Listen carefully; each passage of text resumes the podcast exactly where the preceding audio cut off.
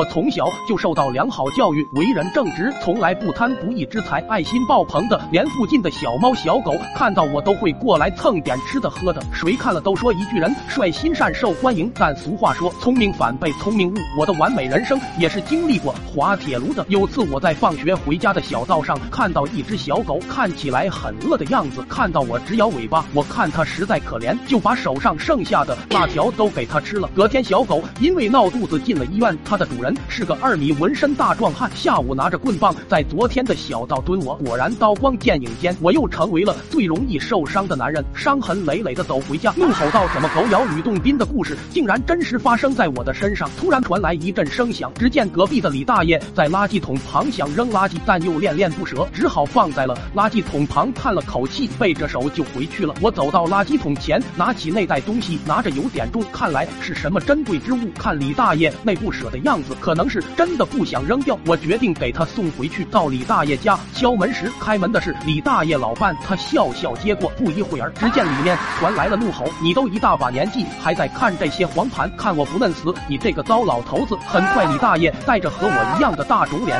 被赶了出来，吸取了前面的教训，我决定以后要更谨慎做人。在一个阳光明媚的中午，我路过偏僻地区的一个小工厂，看到一个穿着黑衣服的男人狗狗祟祟的在工厂后。后院藏了一大包东西，看浩南哥的电影，长大的我咋会不懂这些套路？那肯定是赃物。我躲在草堆里等那个大哥一走，马上出去打开袋子一看，卧槽，这是我从小到大都没见过的巨款！我连忙包好拿走，躲到草堆里。我马上报警，呼唤正义使者。很快，警察叔叔到达我提供的地点，看了一眼赃款，准备进行捕获犯罪分子的行动。当警察叔叔冲进工厂里面，他们惊呆了，里面有导演，有明星，还有个灯光师。导演举起双手，一脸惊讶的看着警察叔叔。警察叔叔了解情况后，原来只是在拍一部帮派绑票的电视剧，所谓赃款也只是道具，而我却因为报错警被带回警察局问话，最后被老爸拧着耳朵带回家。哎，做好人真难。